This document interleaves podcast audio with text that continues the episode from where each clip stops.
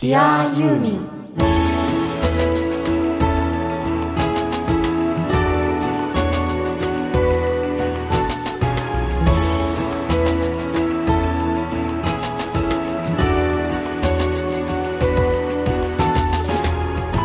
こんにちは。ユーミンの作品は僕の人生を大きく変えました。音楽家の須田直人。こんにちは。ユーミンは生まれる前から母のお腹で聴き子守歌代わりでした。シンガーソングライターの井上美也です「ディアユーミンこの番組は松任谷由実さんの熱狂的ファンもそこまでではないけど一応ファンという方でも松任谷由実さんの音楽を愛してやまないファンがファンのためにお届けする音楽番組です。パーソナリティはユーミンファンのあなたです。今週も出力 1W 日本一小さなラジオ局。埼玉県朝霞市のスマイル FM から。世界中のユーミンが大好きな全ての人にお送りします。というわけでですね、うん。今回の「ディアユーミンはユーミンファンをゲストにお招きしています、はい。ユーミンファンといっても年齢性別趣味仕事生き方や環境まで様々違いますが、普段どんなことをされていてどんなことを考えていてどんな風にユーミンを楽しんでいるかなど素敵に生きているユーミンファンにスポットを当ててその謎をお届けしていきます。謎や。これね、うん。今日はねちょっと楽しみなんですよ。なんと今日はお二人をね、ちょっとあのお迎えしてるんですよはい。どう知り合ったかっていうのを説明してもいい？かな、うんもちろん。まさに謎でね。はい。あのー 基本的にファンですよ、ファンのファンによるファンのためのうん。ユーミン大好きっていう番組なんで、うん。あのファンをでゲストの方を探してるんですが、はい。基本的にやっぱりねお仕事うん。にスポットライトを当てて聴いていくっていうのは僕の趣味でもあるんで、はいはいはい、はい、でまして僕がね音楽業界の人間なんで、うまずは身近なところから音楽業界で、うんでその音楽業界ってことはそのユーミンの音楽を聴いていて語ったりする時に音楽の話ができるし、いいななんていうところから始めたわけですよ、でわらしべ長者じゃないけどじゃあその ゲストからゲストにみたいな感じでと思っていて、ゲストに出てもらったあの、うん。過去にね山下という僕の後輩と話していて、はい。あの常にゲストを探してるよっていう話をしていたら「うん。あの津田さんねいいこと聞いたんだけど」って言って、はいなんかあの音楽協会を中心に、うん。えーユーミン縛りのカラオケ大会を やってる方々がいるというのを、で山下だからさソニーミュージックグループのあの社員はい。の人がそれに参加していたらしくてこれは面白いから紹介してほしいって言ってたら、うん。ご紹介していただくことになったんですよ。でねそん で俺と俺とミヤでそのカラオケ大会にお邪魔したんだドキドキしながらお邪魔しました。で今日お招きしている2人はですねうん。その中心人物なんですよ。はい。で僕ら遊びに行った話も含めてねご紹介してから会話しようと思うんだけど、前に遊びに行った時に、うん。コミュニティページにうん。みんなで撮った写真をアッあプしそうましたよ。だ乗っけたんだね。うん。あそこから始まった縁なんだけど。そうなんです。じゃあちょっとご紹介したいと思います、はい。皆さんの先ほど紹介したいと思います、えー西川敦さんと清水真希さんですイエーイ。よろしくお願いします。じゃあまずどんな人なのかっていうのをね、あの聞いてる方々にお伝えしたいので、えーまず西川敦さん、はい。えーニックネーム通称ボンさん。はい。えー1966年生まれ兵庫県神戸市出身の方です、えー株式会社集英社の雑誌デジタル編集室の室長をされていて、はい。えーユーミンファン歴がなんと30年はい。ということで、えー現在は都内在住で奥様と息子さんと3人で暮らされています。はい。お住まいがなんと世田谷区の洋画。はい。キララ社がある場所ですね。ということはそのあれじゃん、みやちゃんが高校生の時に自転車で通ってて、そうそうそうそうそうそう。そう毎週通ってたところですね。もう一方、えー清水真希さん、はい。えーニックネーム通称笠様はい。ということで、えー東京都東久留米市、えー出身で現在マッシュホールディングスに勤めていらっしゃいます。こちらもユーミンファン歴30年以上。すごいですねはい。女性だからあの年そう齢聞かないよ。だからね。ありがとあうございます。のお腹の、お腹にいたがおうからねファンかもしれないじゃん。君と一緒にね。そうですね。生まれて生まれてない。でもゲストでは今回女性初ですよ。初だよ。光栄ですよかったねみありがとうごやちゃん。よかった。やっと女性としての感性でいろいろ語れるじゃん、そう結構この番組割と今まで男性色が強いなっていうイメージがあったんですよやっと女性の方登場してくありれまがしたみたいなます。そうだかありがとうら大ございます。大ファンでいらっしゃいますので。番組に新しい風が吹きます。というわけでねじゃあ今週はまず西川さんのお話を中心に進めたいと思います。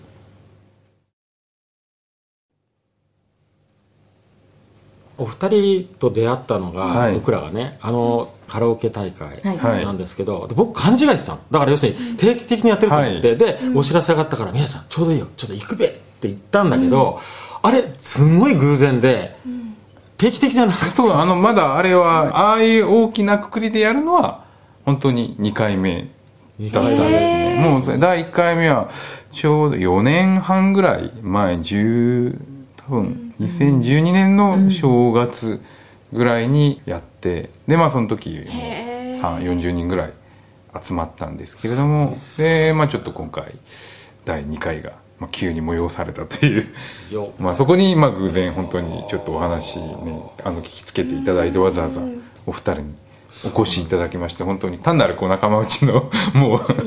だらない飲み会だったんですけれども。すごい楽しみだったんですけど、はい。ちょっとドキドキもしてたんですよね、はい。それとあと どうでもいい話だけど、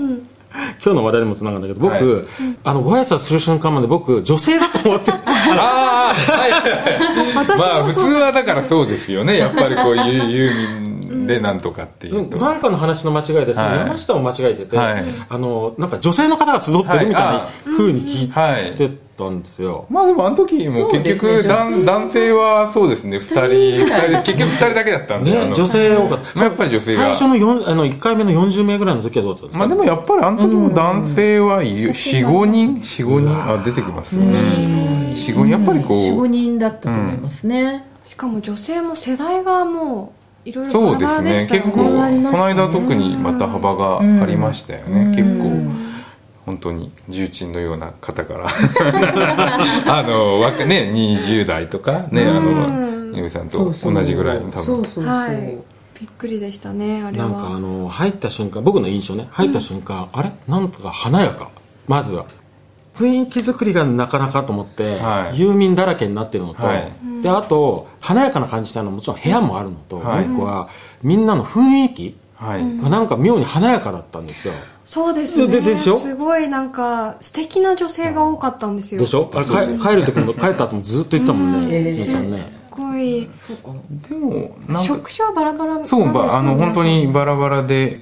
僕がフェイスブックでこう、はいはい。あの2回目なんですけれども、ユーミンだらけのカラオケ会またやりますって言ったらこう、行きます行きますみたいなやっぱり返事が来て、それでまあ当日本当に来れる方に集まっていただいたんですけれども、なんでまあそういうファッション誌のいわゆる編集者みたいな人もいれば、はいはいそういうファッションのお洋服実際作られてる会社の方もいるし、テレビ局の方もいたりとか。代理店的なそうですね。代理店のあのあモデル事務所の。モデル事務所、うん。あのマネマネージャーさんとかもいたんで、まあそういう意味ではあの華やかな感じ、ただまあ主婦もいたし、あの結構バラバラですね、まあ、あのなんで僕とあのフェイスブックでつながってる人の中から本当にまあいわゆる職種とか、まあ、世代もバラバラだけどもうユーミンが好き、まあ、ユーミンだったらもう行きますみたいなこう熱い人々が集まってくれたっていう。多分そのエネルギーでしょうね,、はい。ね。なんか。すごいキラキラしていて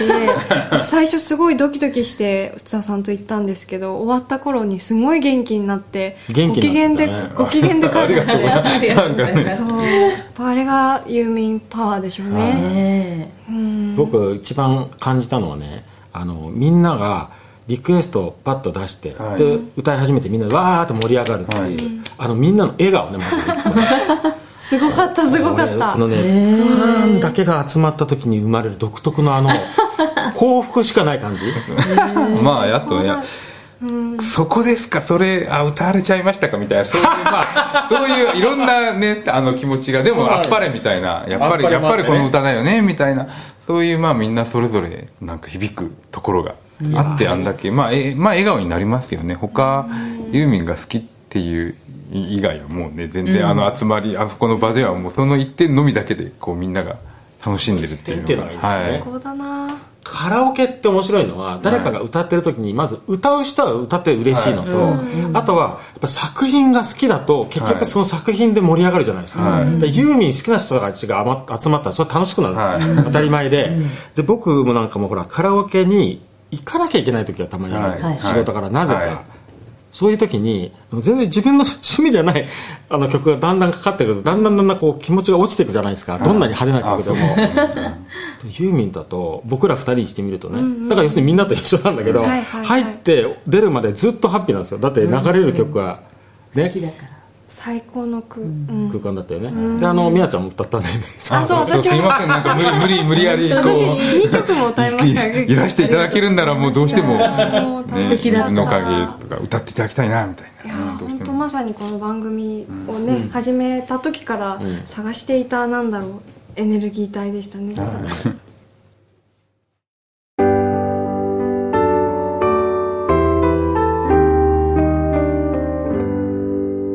ディアユーミンさて西川さんに伺いたいことがあって、まあ、僕の興味なんですけどね、はい。あの西川さんのそのお仕事が雑誌じゃないですか、はい。でその雑誌のお仕事をされてるっていう、今の現状はそのユーミンとどうつながりがあるのかなって本当は聞きたいんですけど、はい。もっと興味があるのはそのユーミンを好きになった時がいつ頃かっていうのをまず聞きたくて、はい。それと今の職業がどうつながっていくのかちょっと興味が個人的にあってね、はい。それっていつまあ、頃、好きになったっていうとそのまああの本格的に好きになったのはまああのーふと渡る風あたりで、というのも全然あの言うても3028年前だからもう90年代になるくらいでもう全然そのふと渡る風の頃じゃないんですけどちょうど僕最初がいわゆる集英社の女性誌グループっていうところにまあ入社しましてあのまあメンズノンノだったんですけれどもまああの横はノンノモアとかまあ本当に女性ばっかりいて、それまでまあ自分の人生にそんだけ女性がいるっていう状況はもちろんなかったわけです。う全然あのモテ モテモテるわけでも全然なかったし あのそれでやっぱりそういうなんか女性と接する機会がものすごく増えて仕事関係でそれでやっぱりカラオケとかに一緒に行き出してちょうどあのカラオケボックスが本当にできて、まあ、カラオケがこう第一次カラオケブームみたいな感じの時だったんでもうまあ当時結構仕事も、まあ、今ほどやっぱり忙しくなかったんでまあもう仕事終わったら、えー7時ぐらいから飯食って2時間ぐらい飯食ってじゃあ歌いに行くみたいな感じでまあカラオケボックスだったりとかそれこそ新宿へ行ったりとかあの出かけることが本当にもう毎毎晩のようにそんなことをしていてそれでやっぱりこう自分より先輩のすごい素敵な女性の方々がこうユーミンの曲をやっぱり入れることがすごい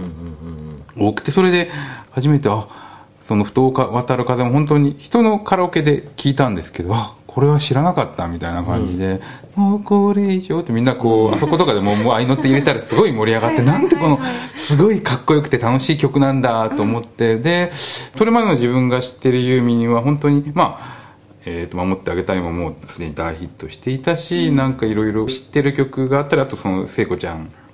もともとすごい松田聖子が好きでやっぱりそのすごい意識しだしたのは、えー、聖子に曲を書いてるグレタ・ガルボからなんかせあのいいなと思うようになったんですけどそのまユーミンさん松尾由美さん荒井由美さんがああ昔はもっともっとあこんな曲を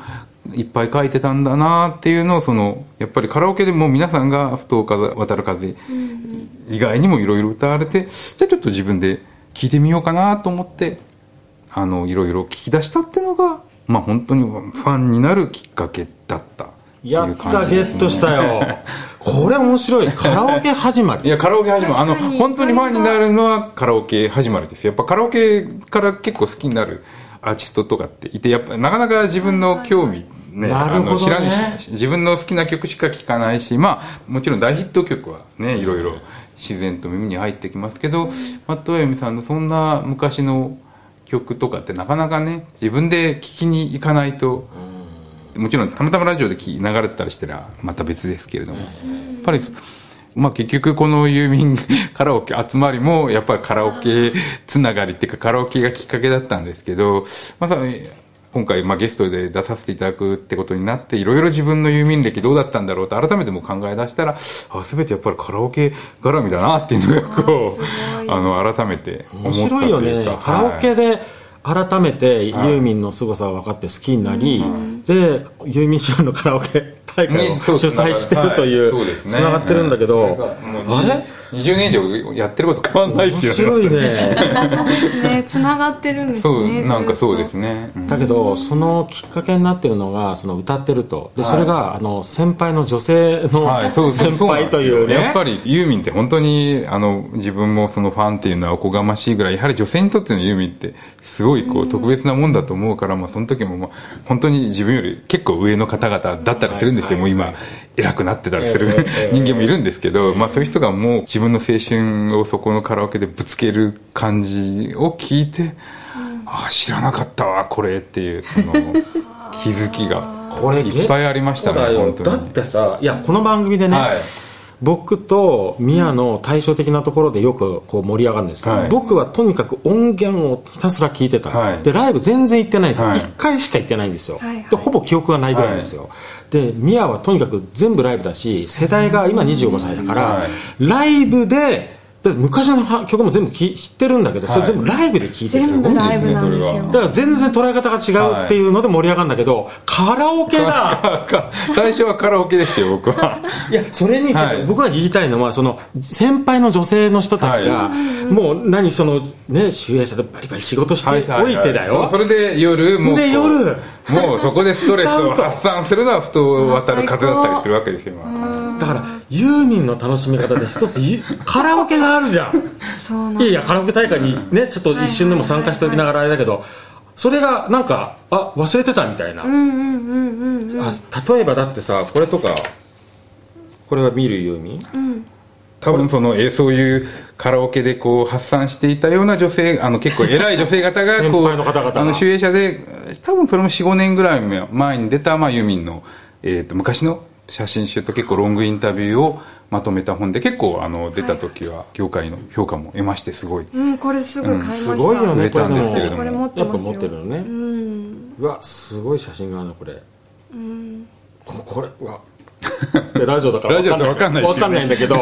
古い写真。ああ素晴らしい。こういう本とかを作られたのはその先輩の女性のはい、はい、あのそういうだから僕がなんかこの番組にゲストに出るなんて言ったらもうはあみたいな。いう女性が私を差し置いてみたいな人が多分まあもう聞き出したらきりないんで あのいっぱいいるんですけど。そうですかそうなんだ。それはいいな。はい。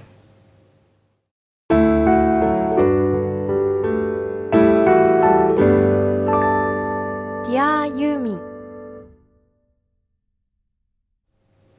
これでもさその本の世界とかね雑誌はい。例えば僕は、まあ、レコード会社の社員だった時代も長いんですけど、あの制作だけで、はい。実際はその紙媒体の宣伝の担当の人間とかいっぱいいるし、横にはソニーマガジンもあったんですけど、はい。僕自身分かんないですよ。全然その雑誌の世界、はい。はい。でなんかそのユーミンの話とは限らずにね、はい。西川さんにちょっと伺いたいのがなんでその集英社に入られたんですか、その過去は遡ると例えば中学校高校とどういう、はいあれですか？あいやまあやっぱりその雑誌とか本とか、まあ、あとその活字、まあ、新聞的なものもそうなんですけど、まあ、すごい好きで、えーまあ、やっぱりいろいろ見てたりとかして、まあ、実はアイドルもすごい好きで、それでその ちょっとさあのユーミンにつなげて言うと最初の本当のユーミンの出会いっていうのはあのうちに「明星」っていう芸能のこうビジュアルの雑誌がありまして、そこに「ヤングソング」っていう本当に歌の歌詞とギター譜しか書いてない付録がもう迷子ついていて、でそれをこう当時あのすごい成功が好きなんですけど本当最初に好きになったのは榊原郁恵とかでこうそういうそのその その時代に多分小学校5年ぐらいから買い出した時に70年代フォークソング特集って言っていろんな、えーかぐや姫だとか、フォーククルセダーズとか、まあ、そういういろんな曲の歌詞が書いててその中にユーミンの曲が「あの日に帰りたい」と「ルージュの伝言」多分まあ大ヒット曲の2曲が入っていてであな当然それは紙だけなんでこう、あこの曲なんだろうと思ってなんとか探して聴く。まあただお金がなかったんでもちろん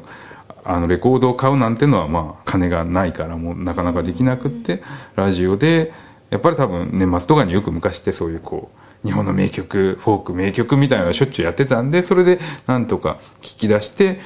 エアチェックっていうまああの録音したりするんですけどこうカセットデッキに。それで 初めてユーミンに触れたのがまあ最初だったんですね、まあ、それで、まあ、実はユーミンとの最初の出会いもまあ紙だったっていうこれもさ人生って不思議なの。はでまあ紙全然紙出しはけあの結果的に考えればそれも集英社で。集英社でしょ。うんそうですね。面白いでしょ。まあだからそれからいろいろ紆余曲折まあもちろんジャンプとかも出していますしであの集英社の方はまあ慣れ親しんでいてそうですね。まあたまたまその就職でやっぱりマスコミとか受けて他にも受けたんですけどまあ集英社がなぜかまあご縁があって拾っていただいたということで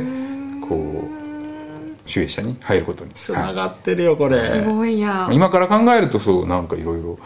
縁だなというのは思いました、うん。本当ですね。俺ぼ僕はね人の人生が興味があっちゃうからついインタビューする癖があるんですけど、変な話つながっちゃってるんですよこういうことになってるんですよ、はい。なんでなの？不思議。でも僕も改めて考えるとそうだったなっていうのが改めて考えるとねはい。なんか振り返ってみるとああ集英社だったなみたいな、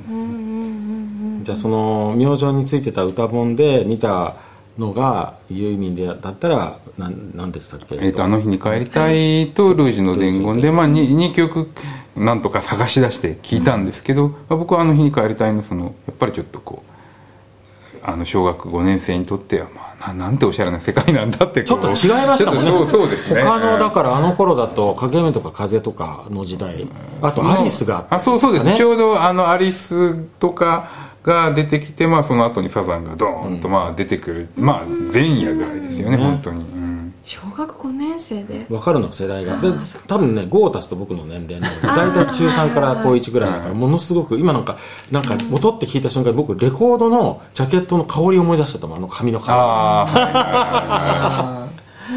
りでも最初はじゃあ松田聖子とか桜原郁恵好きでそうですね。なんか例えば「瞳はダイヤモンド」はい、これユーミンバージョン聞いてみましょうよ。そう僕ユーミンバージョンはでも聞いたことがないですそれじゃあこれを聞きましょう、ね、はい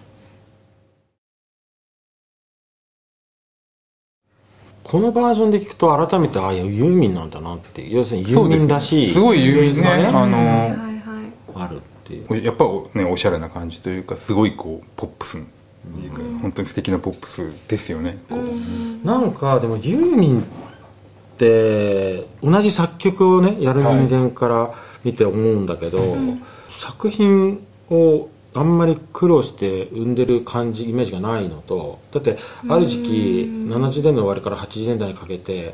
はあの1年に2枚アルバムそうです。あそう半年ですよね。に1回出してましたね。すごい勢いじゃないですか。だから作品を生むのになんかもう本当にたやすく生んでるように見えて、しかも全部の作品が名曲なんでちょっとびっくりするんですけどすごいですよね、まあ、さすが天才ですよね、うん。でそれがそのアイドルに提供してる曲も同じように思えてね、つまりそのユーミンが自分のアーティストとして自分の作品を生んで、なんかレコーディングするのと、はい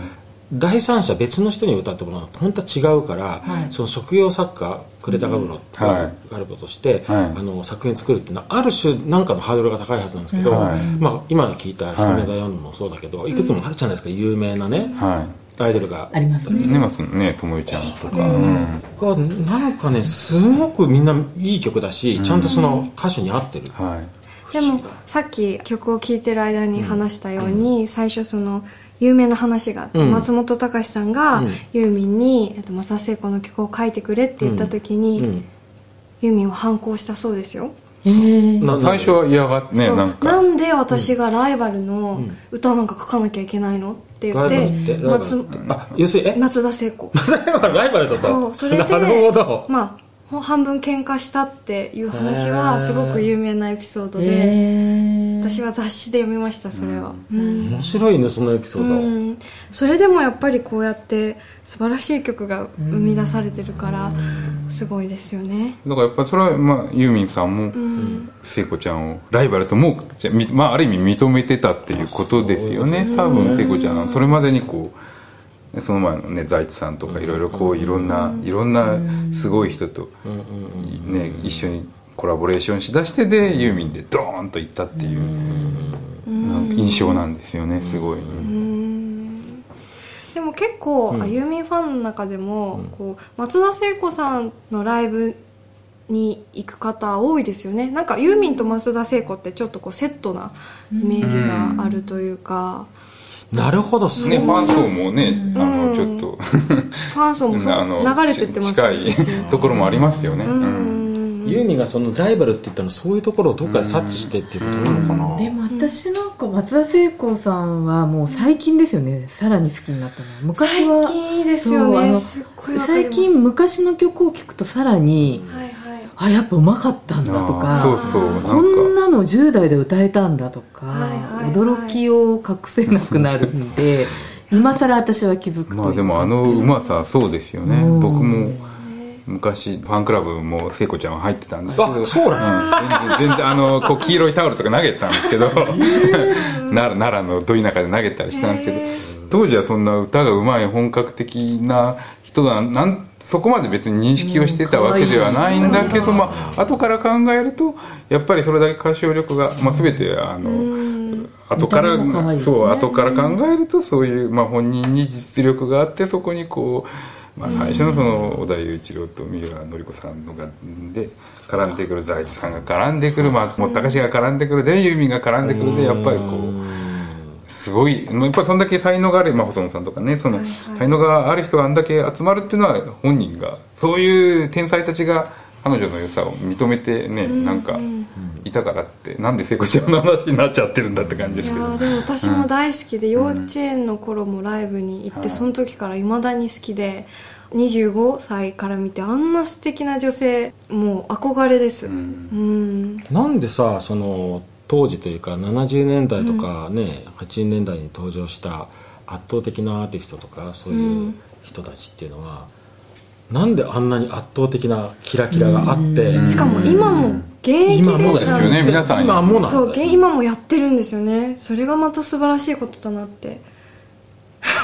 じゃなくて羨ましくない。羨ましいですね。うん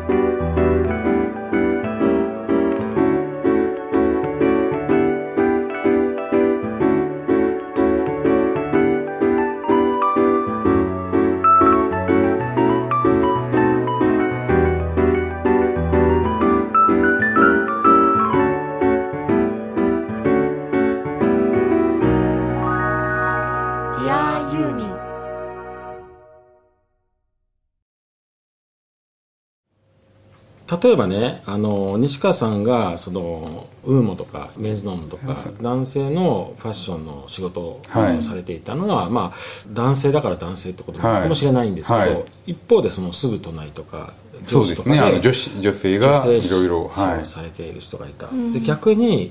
あえてその西川さんに伺いたいんですけど、その女性誌をしている先輩がの方々とか、はい。もしかしたらあの同じ年の人もいるかもしれない。けど、はい。その女性誌を作ってる人たちはい。とユーミンを見ていて、はい。どうでした？つまり何でかっていうと女性誌って要するにファッションじゃないですか、はい。で音楽では温泉誌ではないと、はい。でもむしろユーミンって言った時に温泉誌なんかよりもファッション誌の方がなんかこうピンとくるみたいなのがあると思うんですけど、はい。やっぱりそれは何ファッション誌を作るような人たちのから見てユーミンに魅力があったのか実際にユーミン自体はその女性誌とかによく取り上げられてたのかその辺はちょっと僕知らないからああでもやっぱり取り上げられていたというか、本当にその彼女のやっぱり凄さって、まあ、まずその天才的な音楽的才能がありつつ、まあ、そのまあ生き方っていうか、もうそれこそ本当に70年代の頃からまあ六本木とかのそのもう才能ある人たちにとってのミューズでありで本人ご本人もすごいファッショナブルで、まあ、生き方も多分こう時代の最先端を言ってたりとかやっぱりなんかその辺がこう、ね、音楽だけを掘り下げるというのはやっぱりそういうファッションとか生き方含めて全体としてのユーミンっていうのの存在感がそういうやっぱり編集者とかから見て本当にこう一番取材したい取り上げたい人だっていうのがあってもちろんやっぱりいろんな人がこうユーミンをねまあ多分写真を撮りたがり話を聞きたがり自分なりにこう彼女をどう表現するかっていうのをあの編集者の女性の方々たちもやられてたんでしょうねなんか、うん。逆に言うと要するにその例えば女性誌を作っている人たちから見て、そのユーミンのセンスだとか生き方に魅力があるわけで、はい。そこを惹かれるわけではい。女性として、でも作品にもちゃんとその投影されていて、はい。全部一つになってるわけですね、きはいっとね、そうですよね、うん。そこが多分魅力だと思うんですよ、うん。う？んどそう思います。なんか、うね。今日は生き方っていううん。テーマが出てきたなと思って、まあ、ファッションもうん。生き方と密接につながってますよね、うん全部一つなんだなってうんうん。思う。なんかね、ん。その作品例えばな何を言ってるかっていうと僕が西川さんにワクワクして聞いちゃうのは何でかっていうと雑誌の世界を知らないからよ。うんうんだから聞きたいことがいっぱいあるわけ、うん。で一方で歌詞ってなると、歌詞は音楽だから僕もよくわかるしもうユーミンの歌詞とかいっぱい見てるわけですよ、同じようにファッショナブルじゃん生き方とかファッションセンスとか、ね。私は例えばユーミンの中にあるその恋愛の世界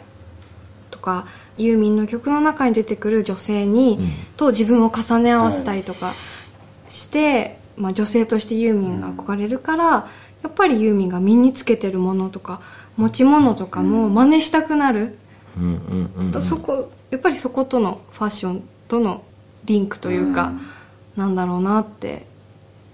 だから僕は何が言いたいかっていうと要するに例えばユーミンっていう人のこういうファッションセンスとかビジュアルっていうのがもう「見るユーミン」っていう雑誌になってしまうとこれを作ってる人っていうのはさっき伺ったら本当に西川さんの上司でもあったあそうですね。はい。多分その集英社の中のすごく実力があって伝説の人だと思うんだけど、はい。そういう人がそのファッション誌をやってきた人がこうやって見るユーミンとしてこうやって作る、でファッション誌ってことは要するにファッションの世界のプロの人たちがしのぎを削ってフはい。ァッションをやってる、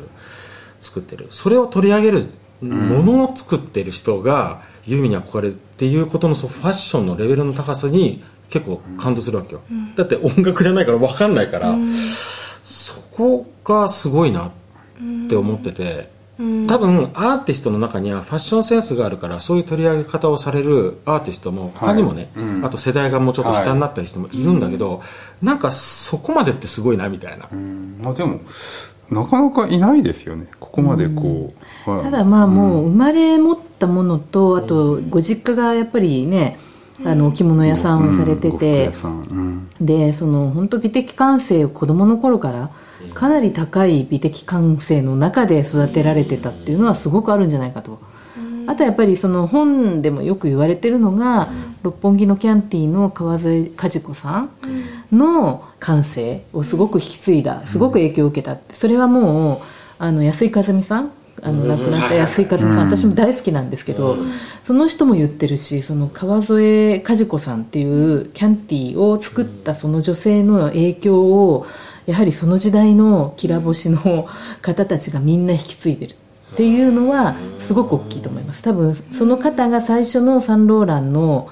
代理店的なことをやってたんです。日本に入れた入れた方なんですあなるほど。そうなんですね。そう。その方が向こうの文化を持ってきた方なんですよね。イタリアに住んでて。なのでやはりその人に梶子さんという方に直接目をかけてもらった安井和美さんなりユーミンなりは相当やはりあの当時の日本における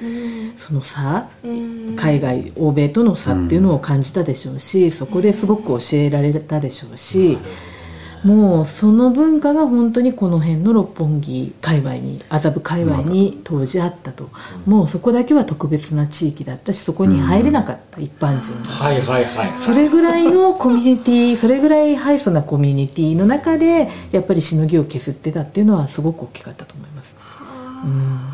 しかもすごいねご本人はもう当時ねまだ全然はねそう10代そうです、ん。10代で、高校生の頃にそのキャンティに通ってて多分ユーミンが一番最後の世代ですね、へえ梶子さんに可愛がられてた。安井和美さんって世代上なんですか？上です。で今ねもう70生きていらっしゃったらです。72 70 3ぐらいですよね。早くお亡くなりになったからイメージがねあれだけど54歳で亡くなられたんですよ、なんかやっぱあの頃のその六本木で遊んでた人たちっておしゃれですよね、本当に。なんかあの一般人と違う言いますね、本当に多分一番下の層、本当にギリギリその梶子さんっていう方に会えた人なんですよね多分。ちょっとだけ謎が解けてきたそういうことなんだ。もう本当にだから今とは全然違う世の中だったので本当に一部の選ばれし若者たちだったと思うんですよね、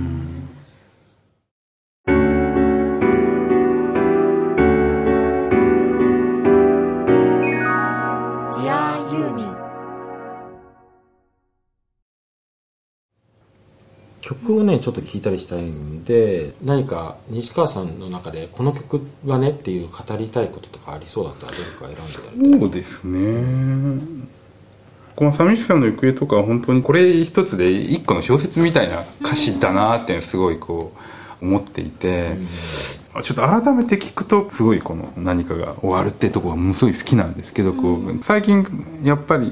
音楽を聴くのって車の中とかが多いんですけど、やっぱりこう何かが終わるとかあそこでパッとさらっと言われるとドキッとくるんですよね。なんかやっぱドあのドキッとくる歌詞のあの作り方というかなんか自然に出てんのかそれはでも実は人知れずものすごく努力をされてるのかいろいろあるんでしょうけど、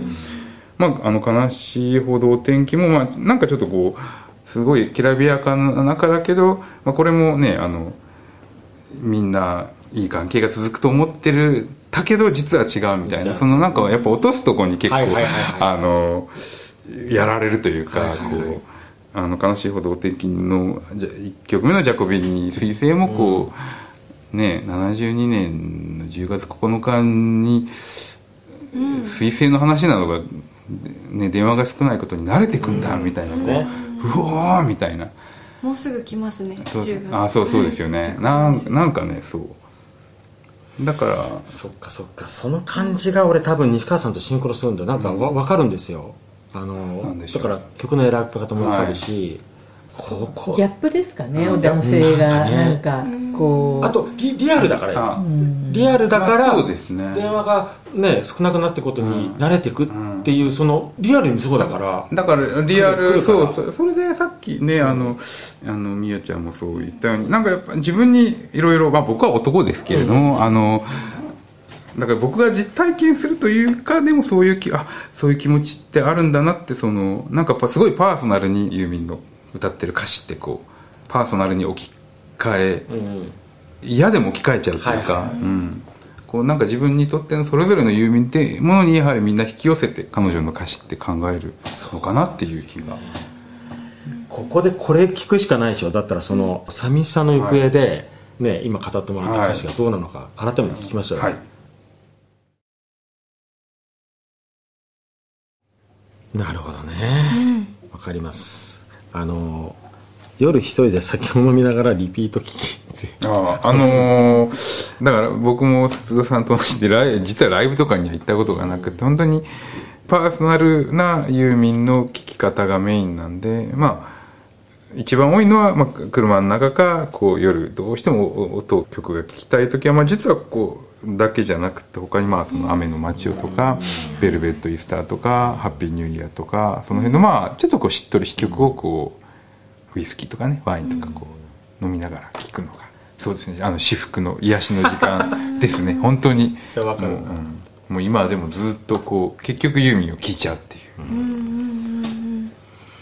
あのあえてね、はい。最後にちょっと西川さんに伺いたいはい。ことがあるんですけど、はい。西川さんからユーミンに伝えたいメッセージがもしあったらぜひ。お願いしたいはい、本当にその、まあ、カラオケ会を通じてとか、まあそうユーミンが好きだっていうことで、まあ、カラオケをして、まあ、実はそこで僕もフェイスブックなんでこう友達だけど初めて会会う人だったりもするんですけど、なんかそういう人にまあやっぱりいろいろ出会って、でもう一個言うとその すごいパーソナルなことですいません。なんかこう、今母が体が結構しんどくなって、この間もうちょっと老人ホームに入った方がいいだろうっていうので、えー実はあの老人ホームに入ったんですけどもどこにしようと思って探していて、まあ、母は九州とかの生まれあの対馬とかの方の生まれで海が綺麗なとこだったんでまあさせっかくだから海の近くの方がいいなっていうのでちょうどあの空き家のすぐ、あのいいね。もうこうちょっと小高い丘の上にある老人ホームに入ってななん結局そやっぱりそれってあのリフレインが叫んでるの、まあ、舞台というか長者ヶ崎からこう、葉山の先ですね。うあの辺の、まあ、別にそれは 母にとっては何の関係もないんですけど、なんかそういうやっぱ場所とユーミンっていうのもすごくこう、ドルフィンの根岸だったりとか、なんかあのいろんなまあ日本の風景をまた気づかせてくれたりとか、まあ、いろんな人に出会わせてくれたとか本当にまあいろんな気づきを改めてまあユーミンさんの曲を通してできておりました本当にありがとうございました。と言いたいと思います。本当にあのお世話になっております。わあ素晴らしい言葉をいただきました、はい。うん。まあ、今回はこうやって西川さんに話していただきましたが、来週はうん。引き続き、えー清水真紀さんのお伺いしていきたいと思います。エンディングは津田直し井上宮のオリジナル曲「マザーズ」お聴きながらお別れです。ディアユーミンお相手は音楽家の津田直人シンガーソングライターの井上宮でした